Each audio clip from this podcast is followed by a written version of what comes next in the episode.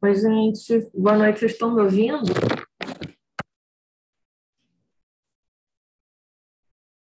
Dá para vocês me ouvirem ou não? Não.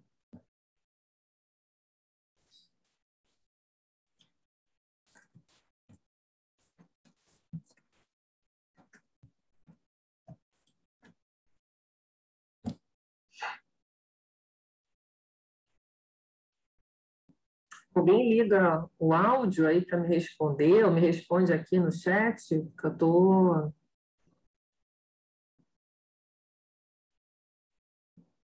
Para mim, está todo mundo mudo.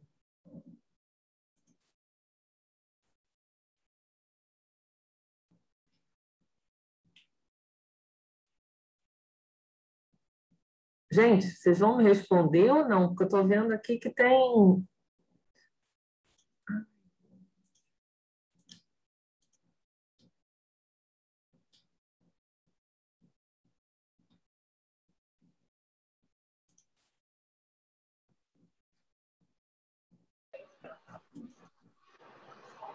Bom, alguém conseguiu finalmente.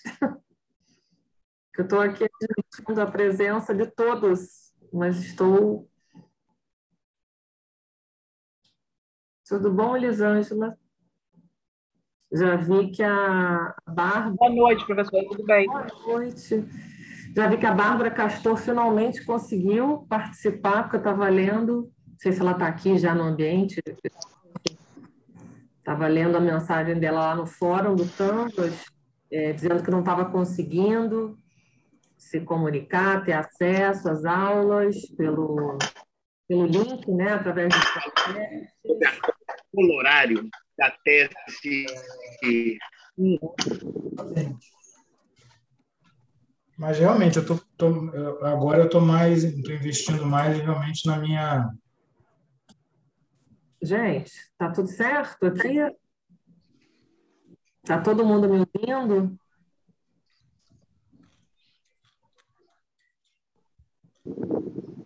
Deixa eu ver aqui. Bom, Bianca, Stephanie, se eu estava realmente acessar. Que bom, Bárbara, acho que foi a última mensagem que eu li lá no, lá no Canvas. Estava olhando, né, enfim, as respostas de vocês, os projetos.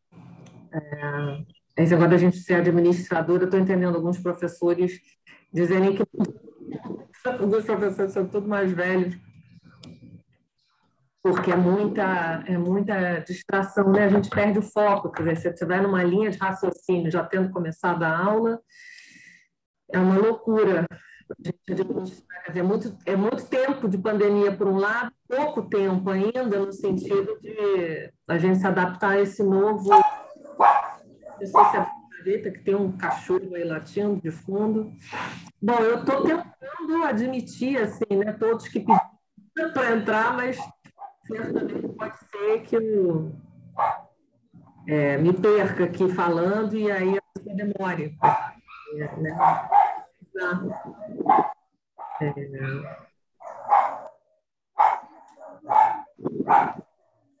eu acho que eu vou ter que mutar. Eu não sei se o Felipe, alguém que está com uma é, um cachorro aí de fundo que está meio. Bom, considerando. Estou.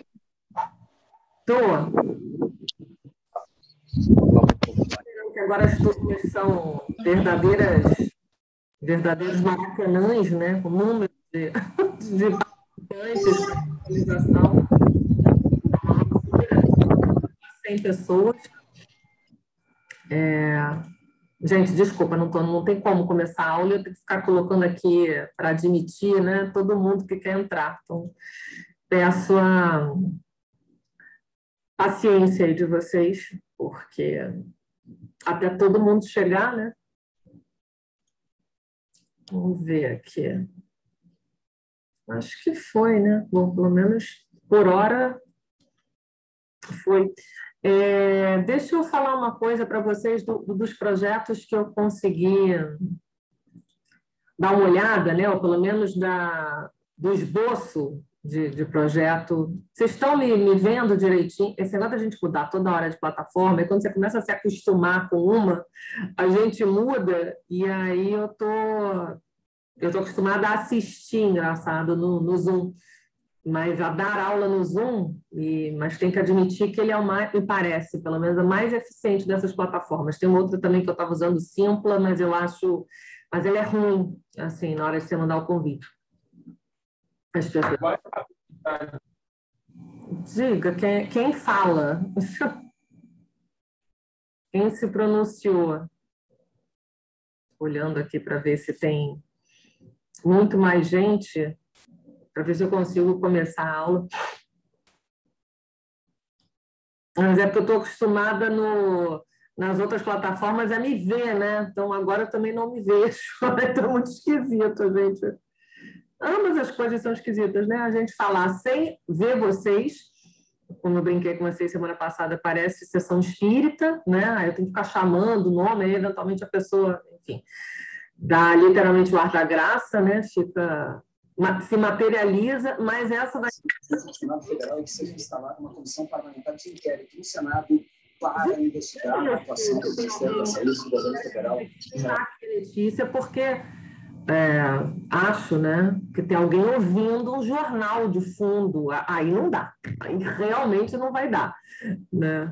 Então, o que é horror também, né? Porque a gente vai falando isso, no, no, no Canvas eu tinha mais controle, né? Esperava todo mundo chegar e a gente começava a, a gravar. Aqui fica um negócio meio.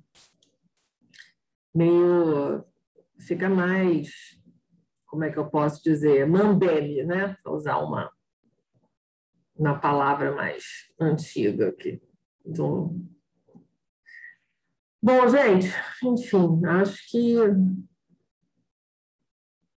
acho que dá, né? Vocês estão rindo, né? Tá rindo, né, Amanda? Bom, acho que eu vou começar aqui, já são 7h15 e salvo algum retardatário, sempre tem, né? É, queria então falar um pouquinho para vocês sobre o sobre o que, eu observei do, do, dos esboços né, de, de, projeto lá no Canvas. Vou também pedir, assim como a gente fez na, na semana passada lá no Meet, para vocês irem se pronunciando, para a gente, enfim, ter uma aula interativa. Eu senti né, que vocês estão aproveitando, né, que eu estou tirando as dúvidas. É... Mas o que, que eu notei? Né? Notei que tem uma certa. Bom, vou começar falando uma coisa que eu sempre falo, né? Normalmente os projetos são megalomaníacos, né? Assim, dá para ver que vocês não têm. É, uma vez identificado o, o objeto de pesquisa, é, vocês não têm muita noção de tempo, né? Ou seja, da, de como viabilizar do que, que é possível realizar num espaço limitado de tempo. Isso é uma das primeiras coisas que eu notei. E eu estou falando isso porque, embora poucas pessoas tenham itemizado é, os seus objetivos, aliás, acho que nenhuma, né? Muita gente itemizou, boletizou os o que eu supus fosse, então, né, o eixo teórico, os autores, que né, a pessoa de alguma maneira se dá conta que vai querer ou vai ter que usar, mas é, no tocante aos objetivos, né, vou pegar o pessoal, por exemplo, da psicanálise, é, uma série de tópicos, né, vinha um, um tema inicial, né, agora eu vou, acho que é a Giovana, não sei se ela está aqui, não vi, mas é porque eu estou com esse projeto mais Estou olhando aqui, não estou achando ela no, no chat, mas enfim, estou com um projeto dela na cabeça, era um projeto, se eu não me engano, é, que buscava, né, vai buscar investigar essa relação, essa parelha e essa, essa dia de é, mãe e filho, ou mãe e filho, enfim, né, o, o chamado infante, o seu cuidador, enfim, como toda relação né, dessa natureza, ou seja, bastante conflituosa, está é, tá assentada em cima de, uma, de um conflito que é da natureza né, de, é, do ideal e do que é possível, ou seja, né, em que momento que, na minha constituição identitária, eu vou frustrar aqueles que, por sua vez, também se colocam né, como os meus ideais. É, É, enfim, e quais são as ressonâncias disso, né? Para o cuidador, para o meu objeto de amor, para o pai, para a mãe, como vocês quiserem chamar, é, e para o sujeito, né? Ou seja, filho. É, eu tenho que notar aqui outra pessoa que está com um barulho de fundo. É, e nessa, e eu já estou fazendo aqui uma organização, né? Porque eu vejo que vocês às vezes é, se perdem, né? Nesse caso, vou pegar a Giovana como, agora acho que ela nem esteja aqui, como como exemplo, deixa eu ver aqui, que tem mensagem, não houve nada, Luana, todos conseguiram, bom, enfim, eu, aqui eu apareço como, peraí, eu, mais alguém não está me ouvindo? Bom, que vocês coloquem aqui se está todo mundo me ouvindo, ou se só tem uma pessoa ou outra com problema do áudio. É... Não, meu, até fui testar aqui de novo, mas o meu áudio aparece como habilitadíssimo. Então, é... mas é que vocês vão entrando, né? E aí às vezes eu me, me perco aqui. Eu estou tentando manter é, sincrônica, né? Essa admissão das pessoas que chegam é da minha fala mas eventualmente ela vai falhar, galera. Isso aí é normal, né? Porque eu não sou um, um robô, pelo menos eu não sou da geração de vocês, da maioria de vocês. Então vamos.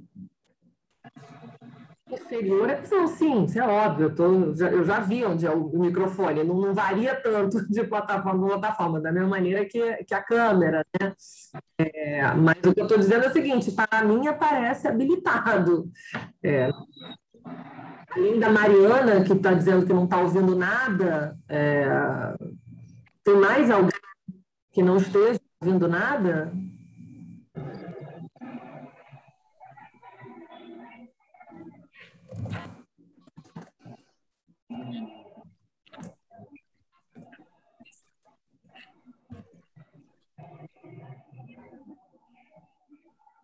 Bom, então tá. Ok, até coloquei aqui no chat, porque né, a gente engata uma primeira e de repente aparece uma mensagem dessa.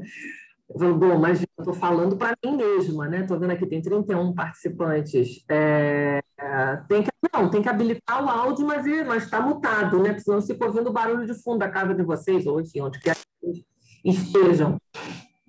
É, tem que habilitar o, o, o, áudio, no caso aqui, nenhum de vocês né, habilita o vídeo. Bom, gente, então voltando, né, o que eu percebo é o seguinte, que vocês vão discorrendo, falando aqui né, do que eu observei, tentando a comunidade que eu observei lá no Canvas, é... como é que é? Peraí, Tainá, Taiana, né?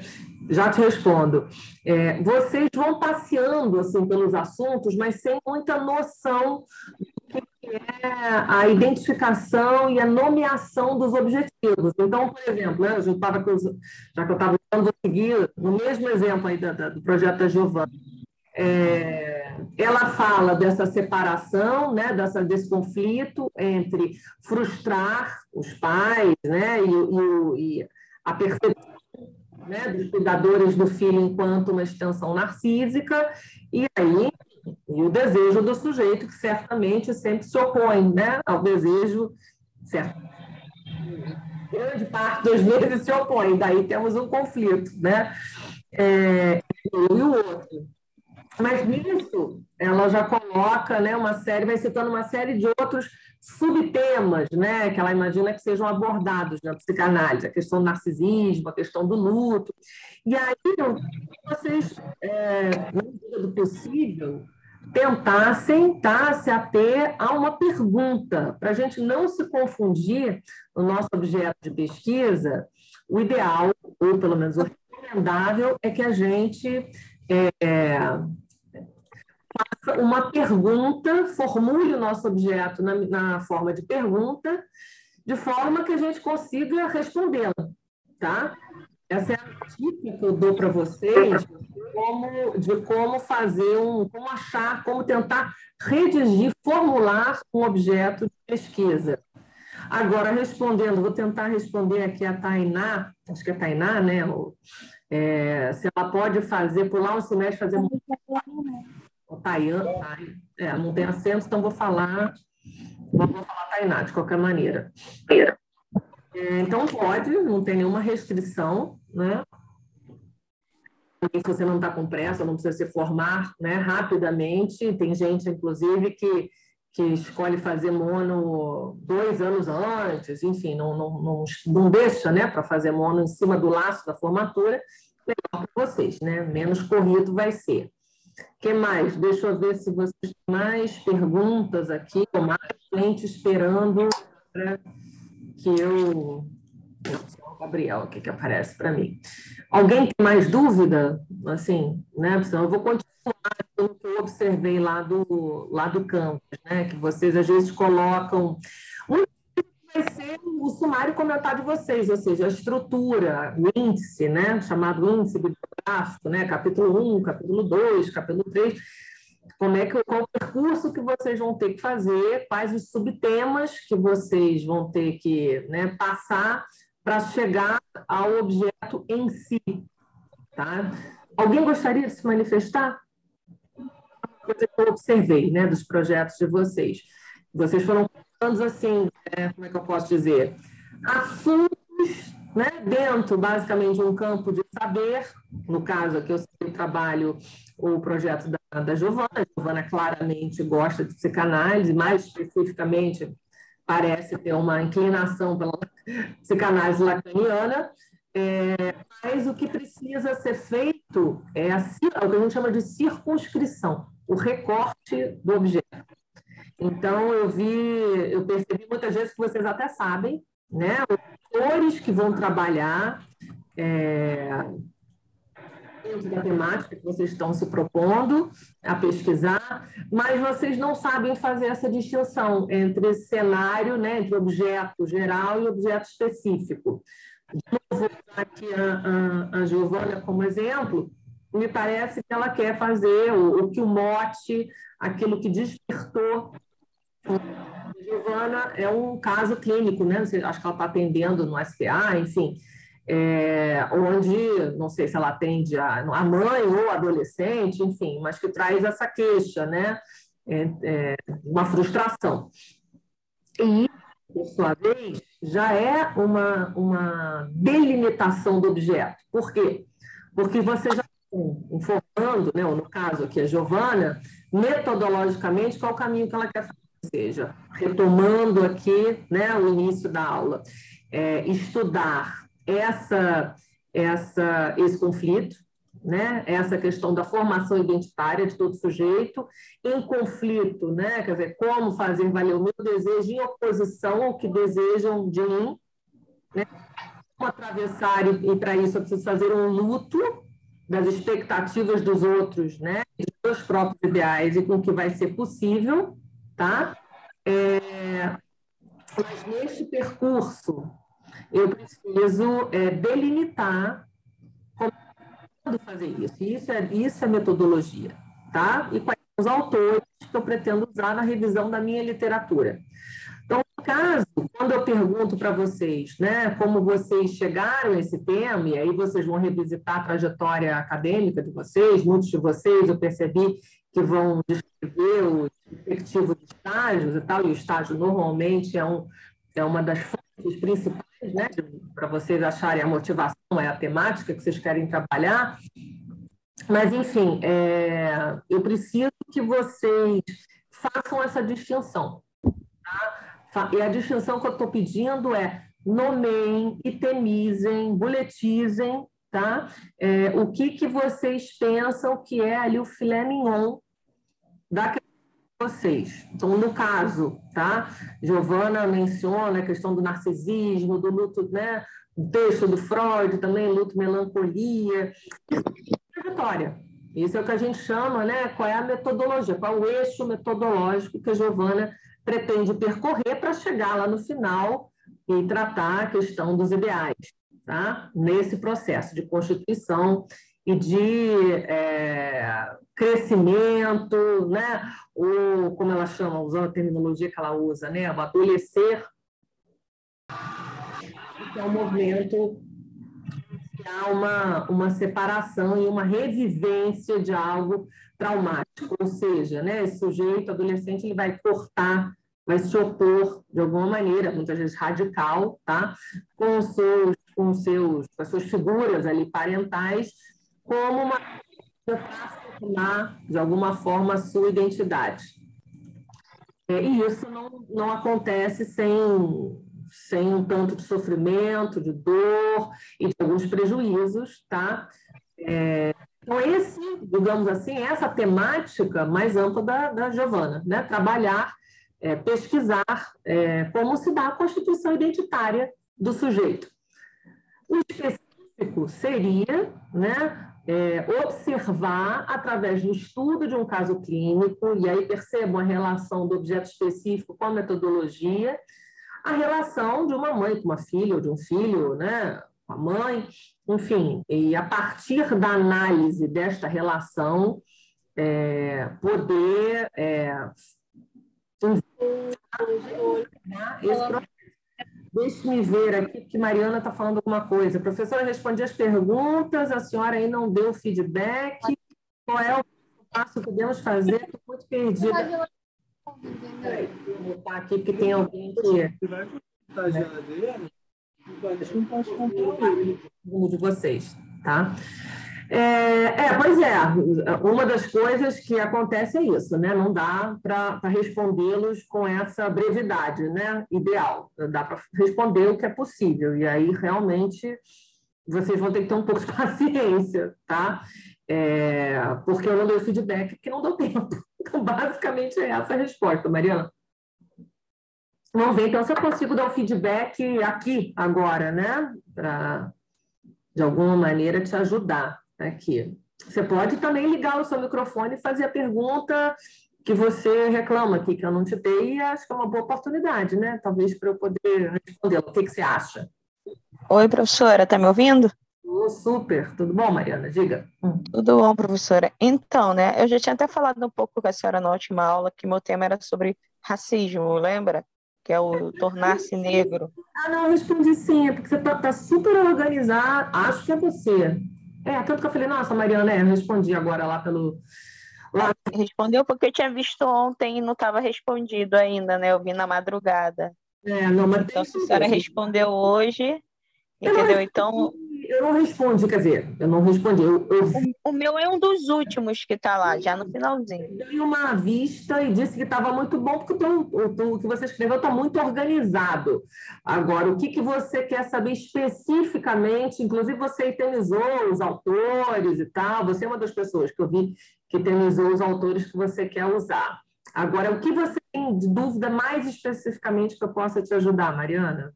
É, é porque são passos a passos, não é? Para começar a mão num, tipo assim, tem que ter é. metodologia, objeto específico, objeto geral, e uhum. vai indo passo a passo até começar a escrita em si, né?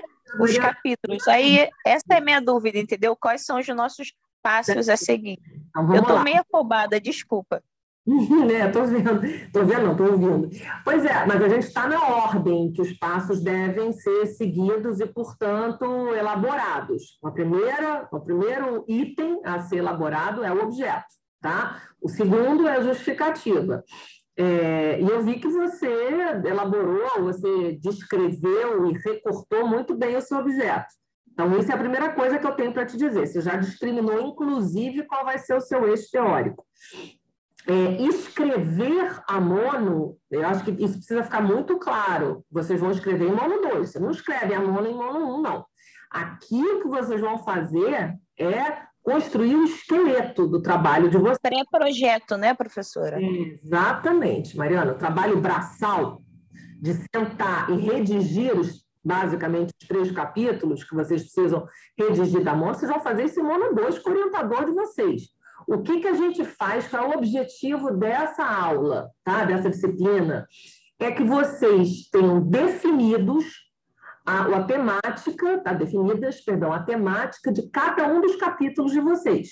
E vocês só terão isso, por sua vez, definido uma vez que o objeto esteja muito bem circunscrito e a justificativa muito bem identificada, ou seja, a relevância e a importância de vocês elaborarem uma pesquisa dessa monta, qualquer que seja a temática individual de cada um de vocês. Isso é o mais difícil. O resto é trabalho braçal. Por que, que eu digo que isso é o mais difícil? Porque isso é que vai definir o eixo teórico, inclusive, do trabalho de vocês. Se vocês identificam, vocês, melhor dizendo, no plural, qual é a temática, ou seja, qual é a pergunta que vocês vão se faz, fazer, e, obviamente, ao final do trabalho terão, se tudo der certo, ter respondido. Se vocês, então, identificam qual a pergunta, vou repetir, a ser feita e quais os autores que os ajudará, que os ajudarão, perdão, a responder essa pergunta. Com isso, vocês já têm, vejam bem, o objeto da pesquisa de vocês circunscrito e os autores que vão compor a revisão da literatura de vocês, tá? Adicionalmente, com a justificativa feita, uma boa justificativa, bastante persuasiva, robusta, né? que vai ali arregimentar, organizar argumentos de peso, você já tem todo o projeto de vocês rascunhado. Ou seja, qual a articulação desse projeto com o campo onde vocês estão inseridos. O campo mais amplo da psicologia e, mais especificamente, o nicho de atuação onde vocês pretendem atuar. Então, vejam, tá? Vou repetir aqui o que eu falei. Nesse primeiro módulo, tá? O módulo de sensibilização, a gente trata, que é o que eu estou falando com vocês aqui, de vocês. Eu, eu provoco vocês a descobrirem qual é o objeto e a justificativa de vocês, a relevância desse objeto. No módulo 2, aí sim, vocês vão começar a rascunhar as subtemáticas de cada um dos capítulos. Mas quando eu digo rascunhar, isso tem que ficar muito claro. Eu vejo que essa é uma dúvida recorrente de vocês. Vocês não vão escrever os capítulos. Vocês vão definir em um parágrafo, no máximo três, qual vai ser a tônica de cada um dos capítulos. Isso precisa ficar muito claro para vocês. Que, inclusive, esse equívoco é o que gera esse grande desespero, esse pavor, esse ranço. Isso que é da ordem de uma certa antipatia e medo que Mono 1 ocupa no imaginário dessa universidade, tá? Entre os alunos. Então, assim, repetindo, trabalho braçal de redação dos capítulos é algo que vocês vão fazer em Mono 2 em parceria e orientação com os respectivos orientadores de vocês. Ou seja, não sou eu, professora técnica. Aqui vocês vão tá, escrever o projeto, o, a espinha dorsal, ou seja, do que tratará cada um dos capítulos, obviamente, né, da, do objetivo, da, da, do objeto de pesquisa, perdão, que cada um de vocês terá que ter um resultado ao final desse semestre. Ou seja, não existe a possibilidade, inclusive esse é o trabalho final de vocês, de vocês saírem de mono 1 sem ter estabelecido e muito claro, tá? Muito claro a temática de pesquisa e como vocês vão, tá? O caminho que vocês vão percorrer, e o nome disso é metodologia, tá? Do que, que vocês vão tratar em cada um dos capítulos que, né? que, vai, que vai compor, digamos assim, o projeto monográfico de vocês. Isso é o mais difícil. O resto é trabalho braçal. Esta definição, né, e para essa definição, eleição aí dos tópicos, né, que sejam de uma maneira coerentes com o objeto de pesquisa de vocês, vocês têm um trabalho que é intelectual de monta. No momento, no ano 2, vocês vão ter trabalho braçal. É sentar a bunda diante daquela tela vazia e redigir. Isso ficou claro para vocês? Tá? Não estou vendo interações aqui na, na. Como é que eu posso dizer? No, no chat, mas preciso que vocês me deem um retorno. Ai, que bom. Porque isso é o eixo desse curso. Escrever a espinha dorsal, tá? o esqueleto do projeto de vocês, é o que vocês precisam fazer, é o que vocês precisam entregar, tá? No final desse, desse mês. É, e isso é o mais difícil. Até porque vocês não têm, né? A maioria não tem. Deixa eu ler aqui o que a Amanda escreveu. A menor é que vai pesquisar, vamos ver. Assim que delimitarmos os objetivos gerais podemos pôr no fórum para você dar, ou devemos dizer aqui na. Não, certamente, Amanda, no fórum. Tá? Aqui eu vou dando para vocês um feedback do que eu percebo que tem sido a dificuldade nesta redação. É, queria saber se entendeu é, e queria que falasse um pouquinho mais do projeto, Mariana, já que ele está muito bom, pelo menos tal qual né, está redigido lá no fórum, para ver se a gente usa você aqui de modelo, já que a Giovana parece que não está aqui na, na aula, é, avançar tá, na sua escrita.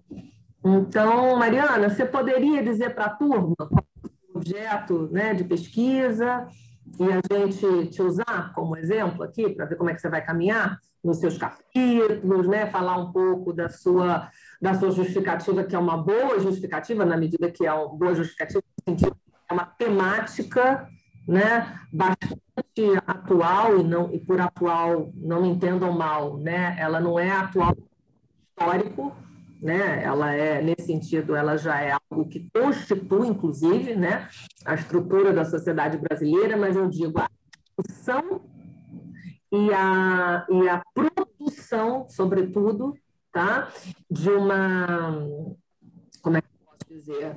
é, de um saber, de uma filosofia, de um pensamento crítico que vem sendo cada vez mais é, visibilizado por autores negros, isso sim, uma coisa que a gente observa na atualidade. Então, Mariana, dito isso, como você já contou que a sua, que o seu, que a sua temática né, do racismo, você podia falar um pouco para os seus colegas e aí eu vou dando você de exemplo para a gente burilando. Professora, eu tenho alguma coisa já escrita. Eu vou só pegar ela aqui no meu, no meu celular, porque eu estou no celular, não estou no computador, entendeu? Então aí eu tenho que ir lá nos meus arquivos, abrir, para aí eu leio o que mais ou menos está escrito. Então esperar dois minutinhos, tá bom? Ok, tudo bem. Enquanto a Mariana vai buscar o celular, né, no celular, alguém gostaria de, de de se pronunciar, eu quero pegar um exemplo concreto aqui, né, para ver se vocês caminham. Eu posso. Professora. Ah, Alain. Eu já ia falar sobre justificativa, mas fale, Alain. Hum. É, então, é, eu falei com a Aline e eu falei com a Cláudia sobre o meu tema. Hum. A Aline não pôde aceitar uhum. e a Cláudia aceitou. Ah, é? Uhum. Aí, eu gostaria de saber, é que eu estou meio perdido justamente nessa questão. Aí ela me falou assim: ah, eu não tenho vaga para essa turma de mono 1. Aí só para de mono 2. Eu falei: tudo bem, eu estou fazendo mono 1 com outra professora. Ela falou: ok, então me passa tuas ideias. Só que até então só tenho a, a, ideia do tema mesmo. Aí eu queria a minha dúvida é justamente essa, se eu vou ter que discutir com a senhora e com ela as minhas ideias. É, vai. ah, tá. Nesse primeiro momento é, é uma, é uma triangulação mesmo. Hum porque eu dou orientações metodológicas bem básicas para que você consiga avançar na formação aí do seu esqueleto, né? Como eu disse anteriormente, mas o orientador, o futuro orientador, né, no, no teu caso, é soberano no, no tocante à escolha da bibliografia. Veja bem. Então, o que eu costumo fazer com vocês é uma sugestão né, de bibliografia básica, é, fundamentalmente, sempre, é, deve sempre ser submetida, perdão, ao orientador de vocês. Tá? Uhum. Fazer aqui é bom, vocês me dão uma temática, em cima dessa temática eu passo introdutórios, eu indico. Tá? Agora, eu não sei, claro, por isso cada um de vocês vai ter um orientador, né? Cada orientador tem uma, como é que eu posso dizer, autores de predileção dentro das suas áreas de expertise, tá? Seguem determinadas escolas ou linhas históricas, e aí isso, aí isso me escapa. Então, ficou uhum.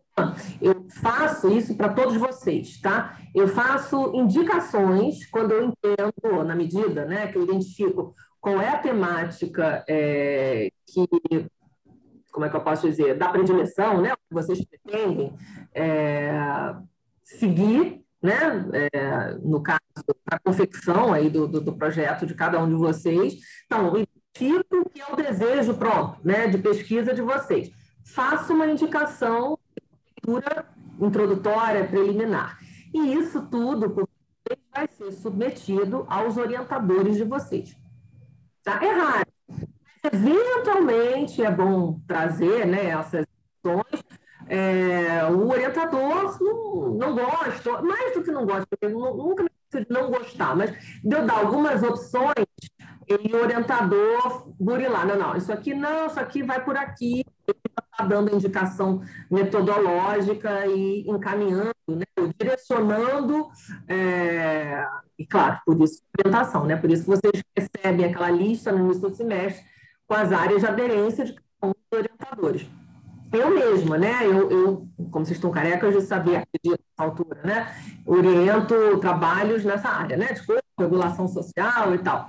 Quando eu percebo que o aluno tem muita afinidade, né, ou querendo caminhar suas leituras, sua escrita, por exemplo, alguma coisa na área de cognitivo comportamental, é, certamente eu encaminho. Eu converso com olha, você quer usar essa literatura, então você procura, enfim, professor tal, tal, fulano, ciclano, beltrano. Então isso acontece, tá?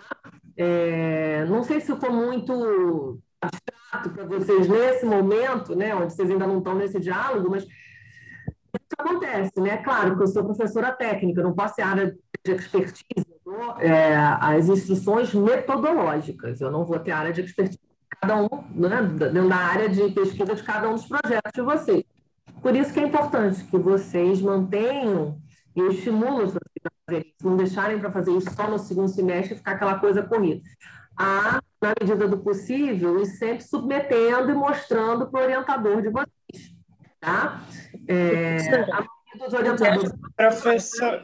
Gente, só para fechar aqui, não costuma avaliá-los ainda nesse semestre, mas é bom que eles fiquem a par do que vocês andam produzindo. Diego? Mariana ou Alan?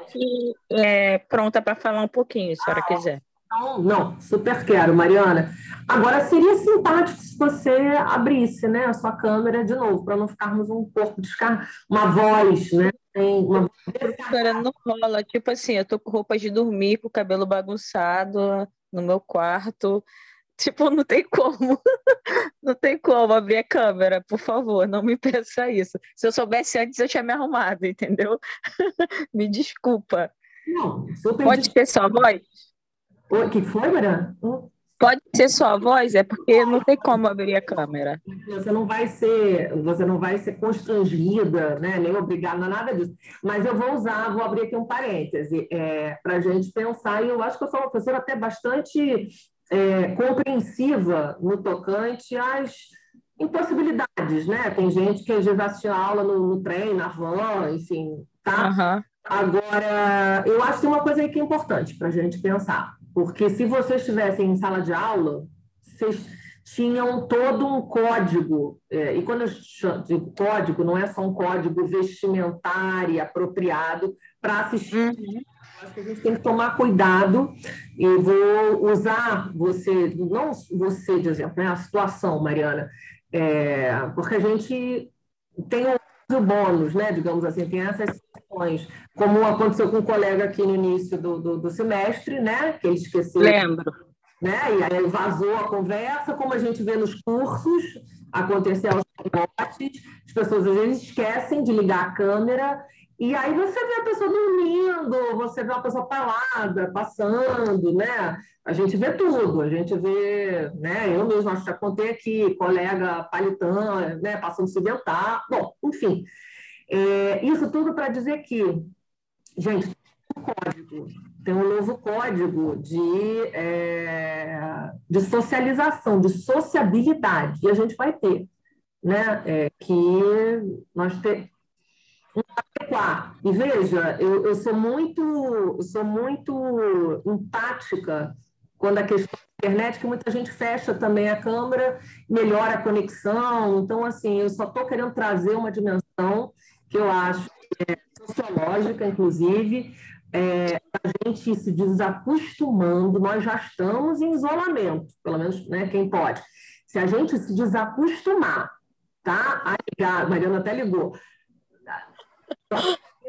absolutamente, já estamos fóbicos de contato social. Então, assim, eu tiro por mim, eu vejo a irritação que eu fico. Agora, quando alguém quer ligar, não quer deixar áudio, então Estou aqui dando essa espetada, essa provocada para a gente pensar e me incluindo. Dito isso, Mariana, manda ver, manda piranha. Vamos lá. O que eu escrevi aqui em relação ao objeto?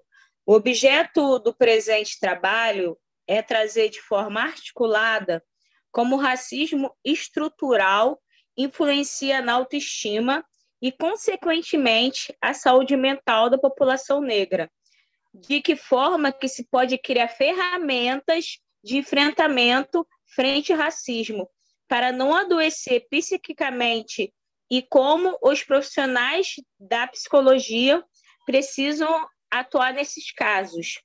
Deixa eu te é... Oi? Você não tergiversar mais. Deixa eu te interromper, porque você já falou um monte de coisa importante.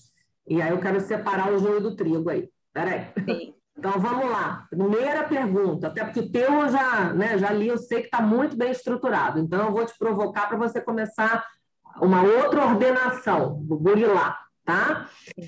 Primeira pergunta, Mariana, é, aonde você identifica fundamentalmente o campo de atuação, tá, da sua temática, onde aquela, de inserção, perdão, da sua temática? Como assim? Não entendi muito bem a pergunta, professora. Vou fazer a pergunta.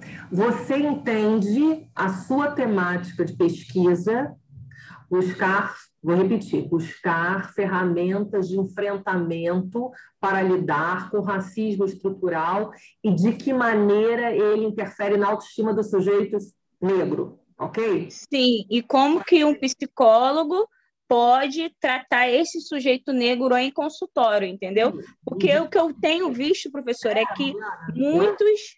Mariana, ouve, calma. Em que área que essa sua temática se insere? Você já usou a palavra saúde mental, então você já deu a deixa para os seus colegas. Psicologia social é uma área. Psicologia social, ótimo. Psicologia, vamos, vamos, vamos desmembrar, vamos dissecar. Eu não quero que você saia correndo, eu quero fazer aqui a exegese, como a gente chama, né? Ter composo da sua narrativa. O que, que é isso? O que, que é a gente dissecar a sua narrativa? A gente identificar, né? Vamos aqui dissecar mesmo. Você está, então, trabalhando no campo da saúde mental, ou seja, esse tema fala do sofrimento psíquico do grupo de sujeitos. A. Tá? B isso aí a gente já está itemizando, tá? Seus objetos específicos. Então, eu sugiro que você tome nota. Então, sofrimento psíquico gerado, ou ressonâncias geradas pelo racismo estrutural. Um outro eixo do seu trabalho, dentro da psicologia social, é quais os dispositivos, se eu entendi corretamente, tá? Para tornar essa escuta, a escuta do psicólogo, que vai ouvir esse sujeito que traz a questão do sofrimento psíquico ligado ao racismo, enquanto queixa, correto? A gente tem uma dimensão clínica. Faz sentido quando eu falo isso para você? Faz. Tá. Então, veja bem, eu, veja que eu substituí autoestima por sofrimento psíquico. Por que, que eu fiz isso? Primeiro, porque academicamente ele é um termo mais adequado para falar desse mal-estar, dessa dor. Uhum. Então, é claro que eu entendo autoestima, empoderamento, sentimento de menos-valia, mas a equação vocabular, e lembra quando eu falei para todos vocês que o texto acadêmico, científico, ele pressupõe quase que uma alfabetização, tá? Outra linguagem. Então, eu estou aqui te usando, Mariana, e a sua temática, que é ótima, ótima, desnecessária, então é molezinha, né? essa justificativa, porque ela é autoexplicativa, né? Quando você fala sofrimento do sujeito, um país de negros mestiços, bom, aí você já tem pelo menos dois terços da população. Voltando, então, nessa exegese, nessa dissecação do seu tema. E espero que isso que eu estou fazendo com a Mariana sirva para todos vocês. Então, por favor, Prestem atenção, apesar das câmeras estarem fechadas. Pois bem, achamos então dois eixos aí do seu objeto, geral, cenário, o racismo estrutural e os seus efeitos no sujeito, ok? Cenário, uhum. plano de fundo, aí o quadro. A, a, a aula está gravada, não está, professora? Porque não dá para me escrever agora. Pois eu vou voltar na sua aula e vou escrever está sendo gravada. Se eu acertei, está aqui, recording. Então, recording ah, ótimo, então. Está sendo gravada. Bom, vamos lá. É, isso quer dizer que vocês terão, né? Ao contrário da semana passada, que eu, eu não consegui gerar o link, a Gabriele que fez, vocês terão esse podcast. Bom, voltando então, Mariana, temos aí a dimensão da saúde mental, como é que serão acolhidos esses sujeitos, tá? E temos a dimensão, é... e temos uma outra dimensão de identificação, tá? Da, da psicologia social, de um sintoma social, a gente, você concorda comigo? A gente pode entender esse sentimento, não só de menos-valia, com todas as repercussões, os prejuízos morais, inclusive, temos então os prejuízos na saúde e o prejuízo moral. Com isso, a gente já toca um outro ponto que abarca o seu projeto.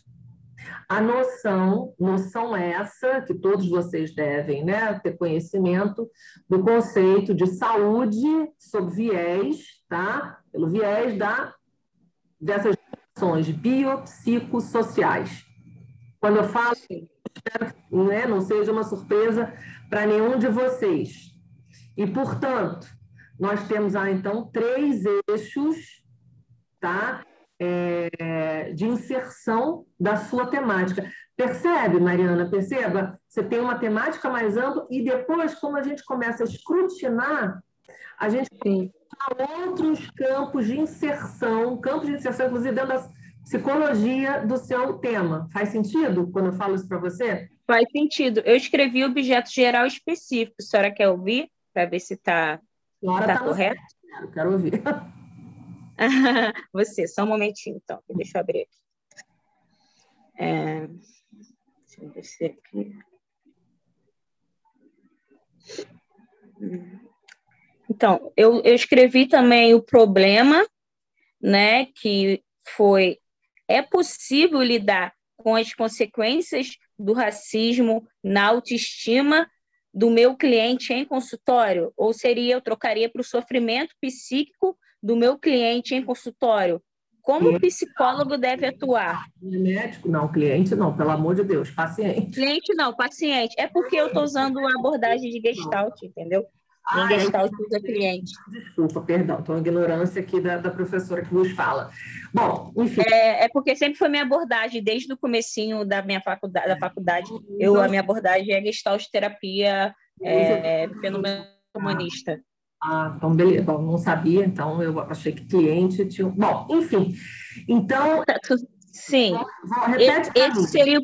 Esse seria o problema. É possível lidar com as consequências do sofrimento psíquico do meu paciente em consultório? Uma pergunta. Como o psicólogo deve atuar? Esse seria o problema. Deve atuar é, já é um terceiro eixo, né? Você está disposta a criar, ou faz parte do seu desejo ao desenvolver essa monografia, um protocolo de atendimento para esse tipo de queixa e de demanda? Clínica? Sim, sim, é porque, é, é, professora, já, eu já eu sou da militância negra e já trabalho, já busco esses temas já há um tempo, já estudo já há uns três anos sobre, e eu já tive muito problema com psicólogos, com amigos, minha ex-namorada que é psicóloga, com trazendo o racismo em consultório, em grupos de apoio também com mulheres e, e, e tendo absurdos, tipo, você precisa se maquiar para você, para sua autoestima melhorar. Tipo, é, a menina falando que o namorado terminou com ela por ela ser negra e a psicóloga falando que não, que isso era coisa da cabeça dela. E várias outras coisas que, que eu já vi, entendeu? Então, é uma área que eu gostaria de, de trazer algum tipo de orientação, entendeu? Por uhum. ser preta, por estar inserida, por ter conhecimento de causa, por estar no meio da militância negra, uhum. entendeu? Entendi, entendi o lugar de fala, entendi o ativismo, entendi a militância, entendi a resistência, entendi isso tudo. Só acho que tem que tomar cuidado, ou melhor, vamos de novo, ser, sofisticar e, e, sermos mais rigorosos aqui com, com, alguma, com algumas das terminologias que você usa. A primeira coisa que me chama atenção, quando você fala, quando eu te pergunto, você quer fazer um protocolo e tal, eu estava achando que era quase que um manual assim de conduta. Não, não, não. Então, é uma formação que você está propondo, se eu entendi corretamente, porque na sua militância, ou no tema, né, quando o assunto é militância e você lhe traz essas, como exemplo, essas atitudes, essas, esses, enfim, essas formas, né, de desastrosas de se comportar no setting, eu entendo que isso faria parte de uma Formação. E por formação, Mariana, eu entendo é, o seu texto, né, é, a produção de um conteúdo que fosse chamar a atenção dos profissionais da área, para não incorrer esse tipo de erro, criar um pensamento crítico, quer dizer, todo um, criar um campo de, de tensionamento e problematização. Entendi como uhum. é isso, não é? Estou no caminho certo? Isso, está no caminho certo. Eu quero, de alguma maneira, trazer algum tipo de orientação, uhum. entendeu? Porque era algo que eu já gosto, trabalhei no tribunal, eu fiz estágio no Tribunal da Justiça.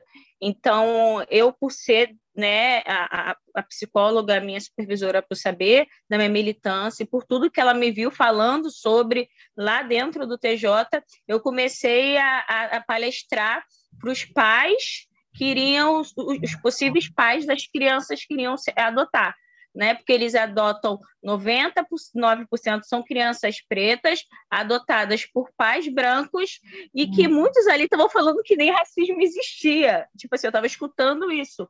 Então, ela parava a, né, a, toda, toda aquela conversa que tinha e deixava eu falar. E me dava ali 20, 30 minutos para me explicar o que é racismo, o que ele causa na identidade, como eles iriam lidar além da questão do complexo de prioridade, de tudo que uma criança adotada vem, né? E eles ainda teriam que lidar com toda a questão do racismo. E aí eu li ali e, e dava aquele mini, minizinho curso ali, entendeu? E era e foi uma experiência muito bonita que eu tive assim. Entendendo, Mariana, você, você precisa, você pretende ver isso, essa experiência na sua mono? Seria muito interessante, né? Muito rico sobre o Tribunal da Justiça? Você acha que é válido? Eu acho que é, vou te dizer por quê. Porque esse é o percurso que te fez chegar até aqui, escolher essa temática. E aí, Sim. Tá, onde você diz que você está, onde você se reconhece, né? No campo da atuação, da intervenção, da militância, do ativismo, você se descreve como alguém autorizada, né? Por isso que eu brinquei, seu lugar de fala.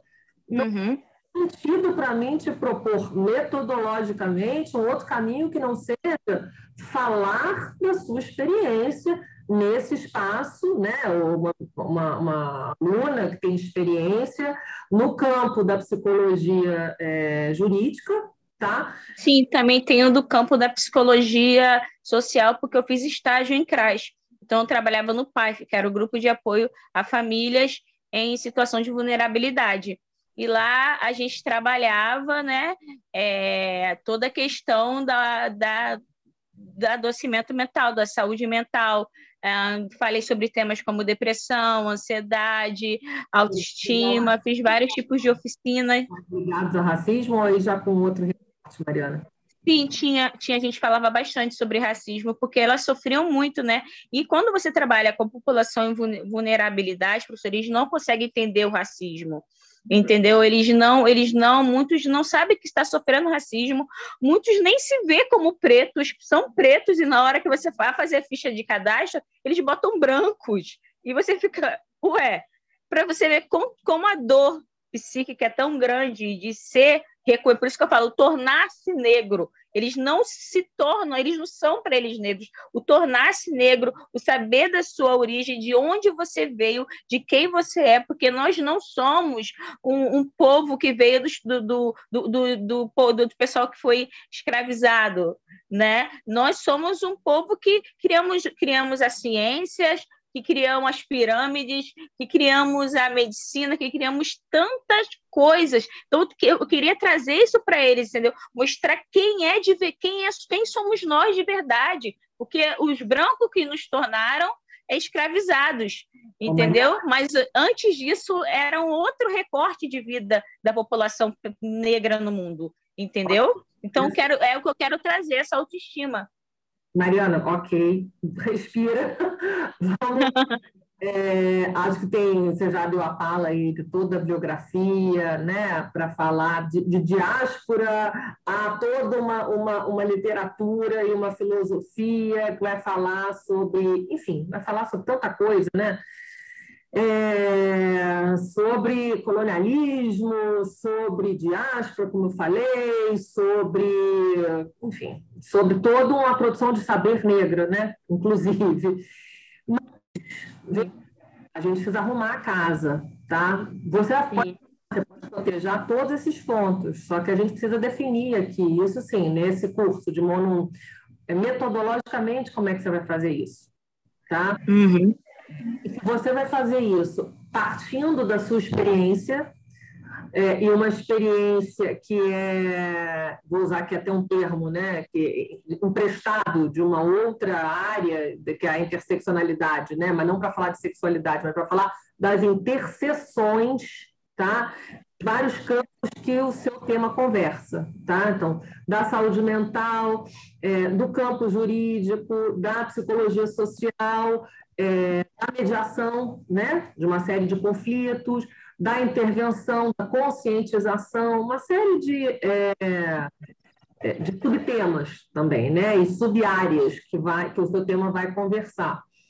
Então, é o seguinte: você poderia partir dessas experiências para dizer como é que você chegou ao tema do racismo, ou melhor, do racismo estrutural com as suas ressonâncias. Isso seria minha justificativa, não? É, seria. Seria minha justificativa. É porque tem alguma coisa de, já escrita de justificativa. Eu estava no problema, eu ia falar objeto geral, objeto específico e ia dar uma pincelada na justificativa. Você me perguntou, acho que foi você ou alguém aqui no chat, tá, mas eu estou perdida, qual é o próximo ponto a ser trabalhado? Esse é o próximo ponto. É você rascunhar isso, seguindo aquela estrutura básica de todo projeto científico. Então, eu já tenho aqui um pouquinho, posso falar o que está escrito para a senhora? Pode sim. Sem me chamar de senhora, pelo amor de Deus.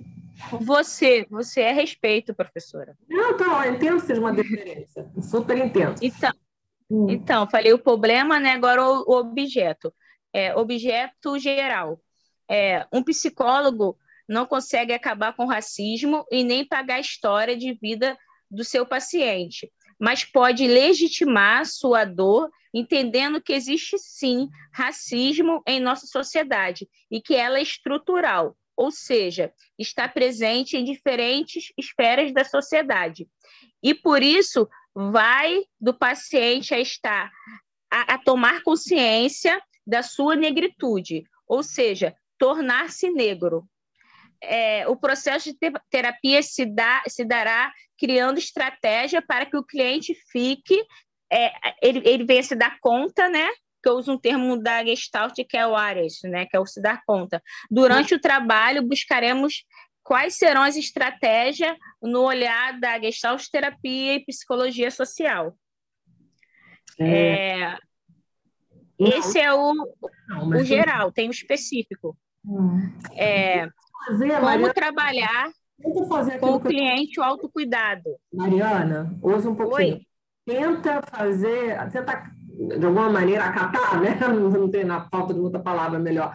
Aquela minha sugestão de se manter numa pergunta, objeto, né? Formular uma pergunta e tentar não escapar muito dela, para que você possa é, é, seguir, sabe, não se perder.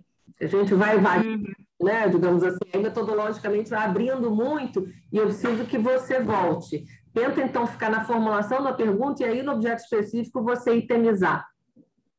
Tá? Essas várias coisas que você já falou aqui, do sofrimento psíquico, da, inclusive da, da, da, ignorância da própria história, da própria origem, né? Enfim, tem uma série de questões aí que você vai cotejando. É, mas eu, te pedi para você falar um pouco sobre a justificativa, ou seja... Justificativa? e da relevância do seu tema. Tá, deixa eu ver aqui então. Ah, Isso, o Leonardo falou que queria dar um pitaco, então, Leonardo, super bem-vindo. Pode. É, a minha justificativa está bem longa, mas eu vou tentar dar uma só uma pincelada aqui no começo, uhum. né? É, eu tinha, como eu escrevi um pouco antes, né? Eu botei que atualmente fazia estágio no CRAS, é, Centro de Referência de Assistência Social, é, uhum. é, equipamento da Secretaria Municipal de Assistência Social dos Direitos Humanos. Uhum. O público-alvo do CRAS são pessoas em situação de vulnerabilidade social, denominados usuários da assistência. Essas pessoas possuem cadastro único e, em sua maioria, recebem benefício da Bolsa Família. É, meu trabalho no CRAS consiste em acompanhar essas famílias e, e, e, é nesse momento que percebi a importância de focar no atendimento voltado para o público negro, pois esse é o perfil das pessoas que atendo, mulheres negras em situação de vulnerabilidade. A principal forma de acompanhar essas famílias realizando reuniões mensais chamadas reuniões PAIF, Programação de Atenção Integral às Famílias, com temas que essa equipe julga ser de grande importância para essas pessoas. Tema como autoestima, autocuidado, saúde mental, afeto, família são temas muito frequentes, Nessas horas, pude escutar relatos dessas mulheres e homens que dizem que não, não encontrar solução no seu atendimento psicológico na maioria das vezes. Uhum. Primeiro, porque é difícil ter acesso à terapia, visto uhum. que tem um custo muito elevado. Mesmo uhum. aqueles que conseguem atendimento à rede pública não sentem resultado na terapia, pois percebe que os psicólogos não atendem às suas questões de forma direta, dando a entender que o que sente não existe ou não faz sentido de uhum. forma as reuniões de acompanhamento não é, são uma forma de dar voz a essas pessoas, pois muitas vezes é o único momento onde pode falar e que sente sem julgamento e uns ouvindo falas dos outros ajuda a fortalecer, afirmar os seus sentimentos. Conforme Neuza Souza 1983, é, uma das formas de exercer autonomia é possuir um discurso sobre si. Discurso se faz muito mais significativo quanto mais fundamento no conhecimento concreto da realidade. É, e aí tem bastante coisa aqui que eu ainda escrevi, professor. É, senão a gente também não, não dá voz a outras pessoas, mas... Por isso que eu melhor parar acho que você vai cotejar, você traz aí uma série de questões que são recorrentes né, na fala de pessoas, de pessoas negras. Sobretudo o fato de, da terapia, bom, posso falar da psicanálise, né, que a gente toma muita porrada no sentido de é, você não tem muito pouco acesso, né? É uma prática elitista, hoje em dia você tem muito trabalho em clínica social que tenta, de alguma maneira, minorar essa, esse problema, né? ou seja, oferecer a psicanálise é, em extensão, né? a prática, a prática psicanalítica é, em espaços que não sejam tão elitizados. Isso é uma coisa que eu pesquei aqui da sua fala. É, a outra coisa diz respeito, outro aspecto, né? a, algo que você já tinha mencionado, uma, uma uma falha na formação dos profissionais, e aí não, isso filho muito grande na, na, na, escuta, né, na hora de significar, interpretar essa escuta, é, e que fica muito distante né, do campo. Estudamos de autores negros, professor. A gente tem agora, eu acho que em Cabo Frio, só que é o horário da aula, que é uma, uma professora vai dar aula sobre autores negros, como trabalhar com negros em, no set terapêutico. Eu queria muito fazer esse curso, mas é bem no horário da, da aula, né? Aí eu estou pensando em faltar aula e, e não sei, não sei, porque assim, é uma coisa que eu, eu, traz, eu trazia muitas discussões em sala de aula sobre isso, né? Somente quando eu, quando eu estudava na, na faculdade de Cabo Frio, porque lá interior as pessoas têm a mentalidade muito fechada, é, a sala é totalmente elitizada. Cabo Frio, a, a, Universidade Veiga de Cabo Frio é uma elite, assim. É muita gente com muito dinheiro, muita gente rica. E, e assim, tanto na minha sala de aula tinham quatro negros de 60 alunos. E eu trazia isso, eu, eu, tentava trazer isso, né? E, e, trazer falas sobre isso. E muitas vezes eu era, tipo, cortada. Eu lembro que eu estava uma vez na aula da Elina E eu estava falando sobre racismo, eu estava trazendo a nossa vivência, sobre meritocracia, sobre várias coisas que a professora estava falando, e aí começaram a me cortar, duas meninas, duas senhoras, né, até né, senhoras já, que eram ricas, e falou: a culpa não é nossa de ser rico, entendeu? Isso é culpa de Dom Pedro entendeu? O problema é de Dom Pedro, Dom Pedro, que tudo começou em Dom Pedro. A outra falou: você está muito raivosa do meu lado, entendeu? Você está querendo arrumar problema na aula, Mariana, fica quieta. E aí o cara comecei a chorar. Eu falei, cara, eu não voltei a imaginar a aula, entendeu? Eu não consegui voltar a imaginar a aula, porque eu fui silenciada de uma forma, eu estava falando da minha vivência, né? Como uhum. negra, eu já tinha dado uma, um workshop na, na num dos trabalhos, e a sala inteira tinha chorado no dia sobre minha vivência negra e sobre racismo, já tinha feito um workshop muito bom, e, e, e, a professora ainda veio questionar depois algumas coisas que eu fiquei, meu Deus do céu, não me bota como vilã, não me bota nós brancos como vilãs. Então, assim, é, são coisas que é muito triste, sabe? A formação do psicólogo hoje não, não atende ao povo negro, não hum. atende, entendeu? Ó, Mariana, mas acho que aqui, bom, pelo menos estou tentando, né, nesse microcosmos e no lugar que me cabe, é, fazer dessa uma outra experiência, né? Dessa, eu digo, da prática de ensino e da, e da realidade de uma disciplina que se dispõe a estimular que vocês escrevam sobre aquilo que é relevante para vocês, tá? Então, acho uhum. coerente quando eu digo que tem que tema bom, tema que é potente para o sujeito, né? Que o mobiliza, que não seja alguma coisa meramente enfadonha para o cumprimento de uma de uma. Bom, é, acho que você levantou uma série de questões que dão conta, apontam para falhas, falhas na formação, quer seja aqui né, na grade curricular da universidade, quer seja nas sociedades né, de psicanálise ou outras, enfim, formações terapêuticas. Agora, acho o seguinte, certamente eu acho que é um discurso muito potente, muito ancorado na realidade, né, é, que você fala, falaria com muita... Falaria não, né? Falará com muita autoridade, mas a minha sugestão, Mariana, é essa, que você parta, vou aproveitar que a gente está aqui na justificativa, né? É, de todas, entre aspas, assim, né? As agruras, o mal-estar é, do campo, né? Esse campo é, que você descreve tão bem. E isso servir por si só como justificativa para esse para essa temática de pesquisa. Essa é a minha sugestão. A partir daí, a gente pode pensar, aí no segundo momento, quais serão os subtemas, né? os temas e subtemas dos seus capítulos. Eu vou ter que encerrar agora, Mariana, porque são 8h15. Eu vou... É, nossa, passou rápido. É, passou super rápido. É, eu vi, não sei se ele ainda quer falar, dar algum, fazer alguma parte, Leonardo, não sei se ele ainda está aí. Gostaria. Então vamos lá. a oportunidade. minutos aí, então, para você. Professora, se der também, eu estava procurando rascunho. Eu se der tempo para falar depois. Online. Tá ótimo. Então vamos lá, vocês dividam aí, dois minutos e meio cada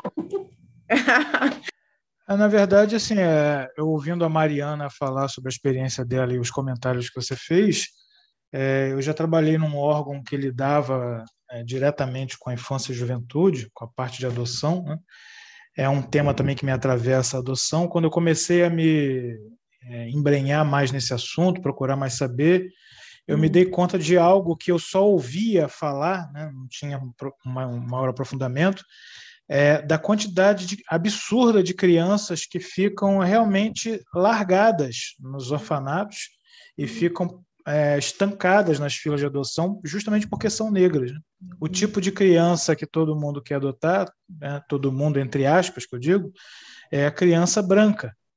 Né? É. Então você tem um quantitativo imenso dessas crianças que atingem a maioridade e, e, e são obrigadas a sair do, dos abrigos porque ninguém quer adotar e não me parece, né, pelo menos pelo tempo que eu fiquei trabalhando nesse, nessa área, não tem ninguém com autoridade no assunto querendo falar desse tema.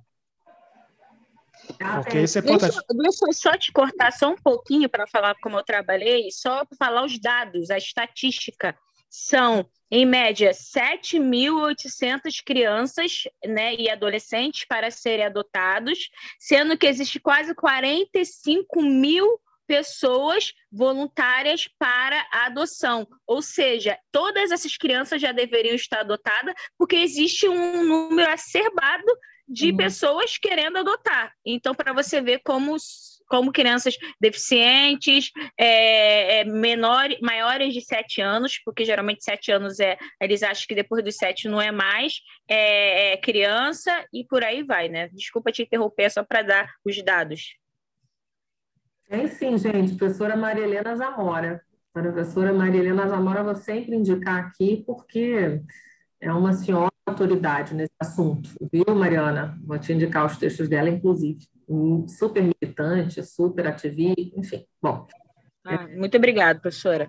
Uma pessoa, um nome que você não pode deixar de, de ter na sua biografia e, e enfim, idealmente, né, seria muito bom que você tivesse, inclusive, na sua banca, mas aí já é outro papo, tá? É, bom, Giovana, vamos lá. Estamos aí nos 45 do tempo.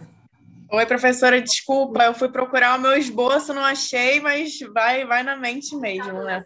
Vai, vai, que está aqui mesmo. Um. É, então, é, eu atendo um caso, mas mais como acompanhante terapêutica, né? Na casa de uma criança que tem três anos, uhum. e eu vivencio muito a relação, essa relação mãe e filho.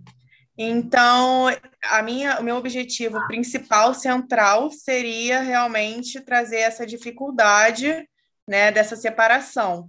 Mas isso não está claro, e... não, Giovana. Então, você tem que reescrever, porque eu li, eu fiquei meio perdida, da onde surgiu. Uhum. Era exatamente essa situação que você está vivenciando dessa, nessa parelha aí, enfim, dá uma reformulada, então, para a gente entender melhor. É... Tá do que se trata, basicamente, né? É, porque, porque eu estava meio em dúvida, eu cheguei a falar, você até perguntou, acabei de ver, né, que você respondeu. Sobre, eu falei com a Dani, a Lamarca, né? Uhum. E aí é, a gente estava pensando em, em fazer é, capítulo 1 sobre alienação, capítulo 2 sobre a questão do adolescer mesmo, dessa separação, né? O adolescendo, essa dificuldade de se separar como objetivo principal, e uhum. o 3 sobre é, o luto de ser esse filho ideal, né? Porque eu falaria mais da perspectiva da, da criança. Deixar de ser, no caso? Eu... Isso. Ah, tá. Deixar de ser o filho ideal. Tá. Porque existe assim, não sei se eu posso falar o caso aqui, se rapidamente. Você não identificar, pode, só não pode. Sim. É, então, é, é, é, uma clínica né, de intervenção precoce, é, ah. onde, onde essa criança tem dificuldades, tem atrasos, entre aspas, cognitivos. Uhum. E, e quando cheguei lá, ele quase não falava, o que poderia dar um indício de um diagnóstico de autismo. Uhum. Mas começou a ser começou a se separar, a, a, se afastar muito, porque ele começou a verbalizar. E essa mãe tem um histórico é, de, de traição com o marido, com o pai dessa criança, né? E ela diz que a amamentação foi muito frustrante, e porque o marido traiu e tudo mais durante essa conversa. E na terapia com o garoto, né? Eu, eu percebo uma resistência muito grande em fazer algumas atividades. Só que, como ele não verbalizava, ele não falava. Então, ele fugia. Ele, ele fugia desse olhar do outro, né? E aí eu não, não entendia muito bem o porquê insistia. Falava, vai, você consegue. É, e, tu, e todas essas coisas, né, para insistir para que ele fizesse para ver se acontecia alguma coisa, algum desenvolvimento. E aí calhou dele, de um belo dia, ele falar: Eu não consigo, né? Mas é, é, esse, isso dele falar: Eu não consigo, de verbalizar, eu não consigo, só foi feita para mim, para a mãe, não. Né? É como se ele ainda não conseguisse falar para a mãe que ele não consegue. É, mas então. Ali, né? Sacou que o, o, a profundidade da ferida narcísica que ia causar, né? Sim, sim. E, e ele falou para mim, tanto para mim, e um dia depois ele falou para babá, né? E aí eu falei assim, nossa, mas que bom que ele conseguiu verbalizar que ele não, que ele não consegue, né? Tipo, que bom que ele conseguiu falar isso. Uhum. Só que não consegue falar para a mãe. E aí, e nem para o pai. Fala, né? né? E aí, e aí, sim, e aí é, outro dia também, e é uma criança que fala pouquíssimas coisas, e falar que não consegue foi algo, tipo, muito marcante, assim, né, na, na minha experiência com ele. E outro dia ele falou que ele conseguia. Tipo, eu consigo, eu consigo. Então, assim, tem, tem muito esse traço, assim, né, da questão de não frustrar o outro. Tanto é, mas... é que ele fugia muito da questão do olhar e tudo mais isso que aproximava né, do, do, do, diagnóstico de autismo, enfim, desse espectro, mas na hora que você que ele consegue, através do vínculo de confiança, né, nomear isso, é muito interessante, né? Muda o diagnóstico e, e o seu e a tônica também, né, do caso.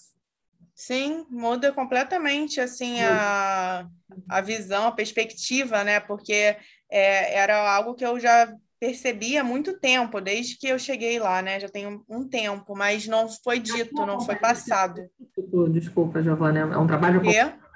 É, só para eu confirmar, é um trabalho de acompanhamento terapêutico que você faz? Isso, é um trabalho de acompanhamento terapêutico numa clínica de TCC, né? Mas como eu tenho, é, sou mais voltada para a área de psicanálise, então eu tenho, eu tenho essa visão, né? Essa percepção. Só que é algo que tem que ser trabalhado muito devagar, porque foge um pouco sobre é, o que eu devo fazer, né? É, o teu tipo de intervenção, né? Inclusive, muda. É. Bom, mas está ótimo, eu vou ter que encerrar, é, mas assim, faz isso, a minha sugestão é que você reescreva, porque agora eu entendi melhor do que, que se trata. Uhum. Estava me situando muito. Você nomeou, né? É, agora que eu estou entendendo também, você já conversou com a, com a Daniela. É Daniela ou Daniele? Daniela? Daniele, Daniele. E, é, e aí você já colocou os subtemas, assim, as temáticas psicanalíticas, mas falta você nomear isso. Por exemplo, você trouxe essa questão diagnóstica, você descrever melhor o seu campo, é, enfim, acho que essa questão diagnóstica é tudo, né? É. é. Professora, a minha maior dificuldade agora, assim, em relação a isso, é se eu trago esse caso como objetivo central, né? Tipo, desde o início. Não, eu acho que sim, eu acho que metodologicamente é um estudo de caso, eu até coloquei isso para você lá. Uhum. Então, tem que ser o eixo central, porque por isso que eu estou aqui batendo essa tecla né, do diagnóstico, porque aí eu entendi por que, que você está focando, o que, que você escolheu essa, essa, esse viés né, da, da, da, da separação né, é, no processo de constituição identitária pelo viés da ferida narcísica, da desidealização, enfim. Aí faz sentido essa sua escolha, para mim. Entendo. Então, tipo, metodologicamente falando, seria interessante que, tipo, pensando mais na frente, colocar é, no capítulo 1 um estudo de caso.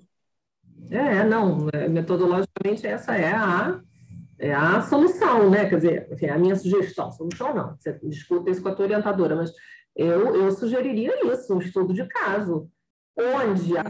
a tônica temática, né? Quer dizer, com a observação, a reflexão, é, aí sim, a, ela, ela é, é o eixo central da sua discussão nesse caso. Essa separação, né? Isso, questão de alienação, enfim, essa. Mas eu acho que esse processo de diferenciação, que é o termo que eu gosto mais, psicanalítico. Que o processo Entendi. você está falando do adolescer, ele é, é esse luto, né? ele é essa, essa, essa, esse pronto.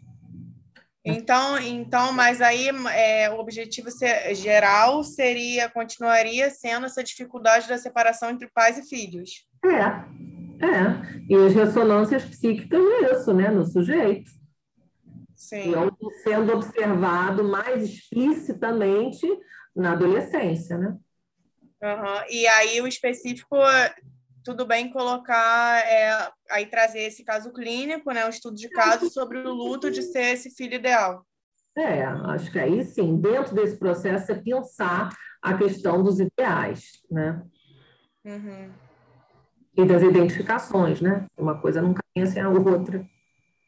Sim, obrigada, professora. Bom, bom, gente, é isso. Então, vamos ficar por aqui. Vou continuar respondendo no fórum. É, a gente fechou aí a semana, só para dar um, um, feedback para vocês, porque eu estou atrasada. É, o relatório coleta, enfim, umas coisas lá da pós, porque a gente é avaliado de quatro em quatro anos é pelas agências Fomenta, pelo CNPq, pela CAPES, enfim. Então, estava às voltas com isso, fazendo relatórios e, e somos escrutinados né, de tempos em tempos por instâncias, digamos assim, superiores que é, vão definir, inclusive, a classificação do nosso curso, dos nossos programas, e isso reverte em vocês estarem né, numa, instituição maior ou pior avaliada, tá bom? É isso, gente. Vou tentar dar, uma, dar um gás aí e responder vocês lá no fórum, tá bom? Fiquemos por aqui. Boa noite a todos.